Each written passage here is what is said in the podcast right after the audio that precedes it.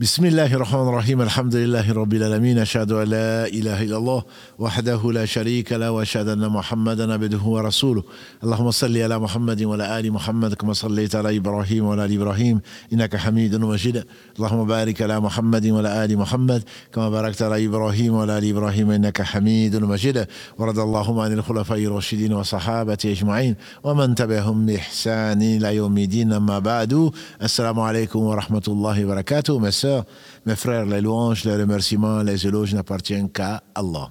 Le premier qui n'a pas de début, le dernier qui n'a pas de fin. La parole est dominante sur toutes choses, le tout-puissant, l'omniscient. J'atteste qu'il est seul digne d'adoration. J'atteste la véracité de l'exemplarité de la prophétie de Mohammed ibn Abdullah, qu'Allah bénisse ce prophète, sa famille, ses compagnons, tous ceux qui les auront suivis dans le droit chemin, nous fassent l'honneur d'en faire partie. Ensuite donc, aujourd'hui, on va, Inch'Allah, expliquer, donner un résumé plutôt très succinct de la dernière sourate du Coran qui est les gens. Allah dit donc euh, dans cette sourate qui est ô combien récitée, ô combien, c'est une protectrice, ce qu'on appelle la protectrice, comme donc la sourate 113 qui la précède, qui est Al-Falaq. Et avec la sourate Al-Ikhlas, la 112, c'est trois sourates que l'on récite souvent ensemble, et notamment pour faire la ruqya, pour se protéger, pour traiter la sorcellerie, le mauvais œil, et également la jalousie. Dis-leur, ya Muhammad, je cherche protection. Et voilà une adoration. Quand on demande protection, on la demande qu'à Allah, personne d'autre. Cela ne veut pas dire qu'on ne peut pas se réfugier dans un endroit ou chez quelqu'un, mais la protection contre Satan, la protection contre tout mal, elle vient d'Allah subhanahu wa ta'ala qui est la cause première. On peut utiliser des causes secondes, mais on demande protection auprès d'Allah. Je demande protection auprès du Seigneur des gens. Bien sûr qu'il est Seigneur de tout. Rabbil alamin, on a dit. Alhamdulillahi, Rabbil alamin. Que ce soit des djinns, que ce soit des hommes, les animaux, et tout ce qui existe en dehors d'Allah, il est leur Seigneur. C'est lui qui les pourvoit leurs besoins, c'est lui qui les a créés, c'est lui qui les gère. Et donc Allah n'a besoin de rien. Mais Allah dit ici, comme pour mettre l'accent sur les gens, puisqu'il s'agit des gens. Il est le roi des gens, bien qu'il soit le roi de toutes choses. Maliki Omidin, il est le roi de ce bas monde comme de l'au-delà. Il est le roi de toutes choses. C'est lui qui décide, c'est lui qui décrète. N'arrive que ce qu'il veut. C'est lui qui donne la vie, c'est lui qui donne la mort. C'est lui qui élève, c'est lui qui rabaisse. Donc il est le roi. Mais que les gens sachent qu'ils n'ont pas d'autre roi en réalité que lui. Et au jour du jugement dernier, quand, euh, avant le jour du jugement dernier plutôt, quand euh, l'ange Israfil va souffler dans le corps, et que comme Allah le dit dans la Surah 39, quand on va souffler dans le corps, dans la trompe, seront foudroyés tout ce qui est sur les cieux et tout ce qui est dans la terre, sur la terre, sauf ce que Allah aura accepté. Et en, attendant, il dira Anna le Molouk, Anna le Malik, Aïna le Molouk, je suis le roi, où sont les rois de ce monde? Il ne restera plus que lui, Wahid al-Qahar, l'unique. Al-Qahar est dominant toutes choses. Allah seul était et Allah seul sera. Et ensuite, on va souffler à nouveau pour que les gens sortent de leur tombe comme des légumes. Et donc, Allah dit, comme pour conclure, puisque c'est lui le Seigneur des gens, puisque c'est lui le roi des gens, il est aussi, bien entendu, et naturellement, le Dieu des gens. C'est le seul dit d'adoration. Ilahinnas. Min al Je cherche protection auprès du Seigneur de qui? Des gens, leur roi et leur Dieu, contre les waswas les insufflations. Mais furtives. Khanna, c'est ce qui rentre et qui sort rapidement, qui est furtif.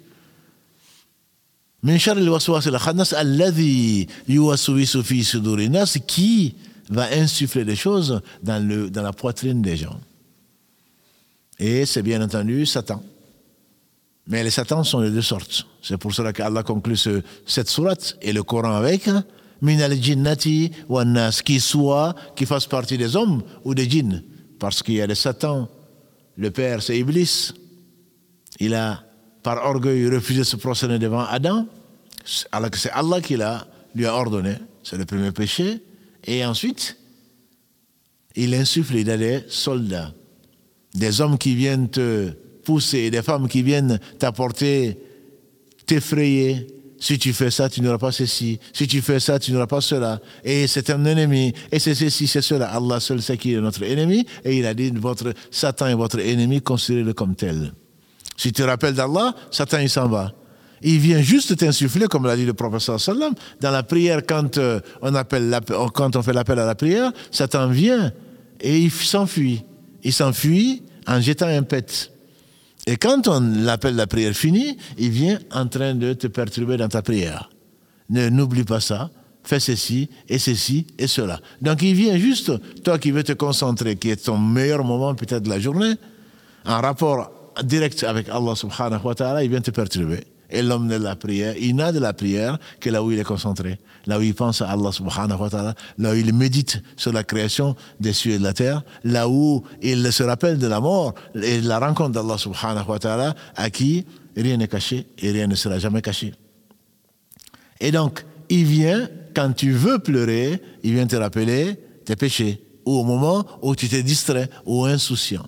Quand tu veux demander quelque chose à Allah, il te fait douter ce qu'on appelle le waswas, c'est une maladie, maladie très grave. Maladie très grave, et je plains et je prie pour mes frères et sœurs qui sont éprouvés par cette maladie-là. Et il ne faut pas, c'est Satan qui vient te dire est-ce que c'est ci, est-ce que cela? Comme l'a dit le professeur Salam, Satan il vient à l'un d'entre vous et il dit qui a créé cela? Tu dis c'est Allah. Qui a créé ceci? Tu dis c'est Allah. Il finira, il persistera, il dira qui a créé Allah? Dis alors je crois en Allah les waswas, il faut les laisser passer. Il ne faut pas rester dessus en pensant que tu vas résoudre le problème. Ah oui, mais je vais réfléchir. Mais finalement, pourquoi Allah fait ceci? On ne lui pose pas de questions. C'est lui qui va poser des questions. À supposer même que tu lui poses des questions, tu n'auras pas la réponse, en tout cas de suite. Il peut te l'envoyer comme il veut, subhanahu wa ta'ala, dans un rêve, une rencontre. Combien d'entre nous ont vu ou ont été quelque part, ils ont entendu quelque chose qui les a orientés vers ce qu'ils cherchaient? Donc Allah t'envoie des signes, et dans la création des cieux et de la terre. De l'alternance des nuits et des jours, il y a des signes pour ceux qui réfléchissent. Et donc nous sommes des créatures d'Allah subhanahu wa ta'ala qui maîtrisent tout et donc ne cherchent pas protection auprès de quelqu'un d'autre. Ibn Taymiyyah, il fasse miséricorde, il disait que, vois-tu, quand un chien te pourchasse, et tu as deux façons de réagir. Soit tu te retournes chaque fois, tu le chasses, mais dès que tu tournes le dos, il te, poursuit. Ou alors tu dis à son, à son berger, à son propriétaire, occupe-toi de ton chien, et il dit au chien coucher, et le chien va se coucher. Satan, il est ainsi. Allah seul peut, subhanahu wa ta'ala, le maîtriser. Allah seul, subhanahu wa ta'ala, peut détourner ses plans. Allah seul, subhanahu wa ta'ala, est le Tout-Puissant. Donc Allah te met en garde et te demande en sous forme d'adoration de n'adorer qu'Allah subhanahu wa ta'ala et certainement l'invocation comme l'a dit le prophète sallam et c'est l'adoration même. Demander à Allah protection, c'est le connaître. C'est savoir qu'il est puissant, savoir qu'il entend, c'est savoir qu'il est généreux, c'est savoir qu'il est le capable de toutes choses. Et donc, quand on demande, demande à Allah, disait le prophète, prophète sallam, à un jeune adolescent, qui était Ibn Abbas, son cousin, jeune homme, je vais t'enseigner des choses. Si tu demandes, demande à Allah. Si tu demandes protection, demande protection à Allah. Et donc, ça, au travers de ces versets, et Allah n'a besoin de rien, de sa parole, qu'Allah subhanahu wa ta'ala nous protège contre les satans humains comme djinns. Certains, ils les ont, ils les conduisent par le nez et qui sont là pour perturber là le jeûne, perturber la prière, perturber eh, les bonnes actions. Quand tu veux le faire, tu as des gens qui sont là en train de te pousser à ne pas le faire, de t'occuper par ce qui ne t'est pas utile dans ce monde, encore moins dans l'au-delà. Qu'Allah nous suffise comme protecteur. Il est conseillé donc de lire ces trois sourates-là, les trois dernières, après chaque prière. Le soir, on lit trois fois, et après les prières du Asr et du Fajr, qu'Allah nous en fasse profiter, et prie sur Mohammed, sa famille, ses compagnons, tous ceux qui les auront suivis dans le droit chemin, nous fassent l'honneur d'en faire partie. Wassalamu alaikum wa rahmatullahi wa barakatuh.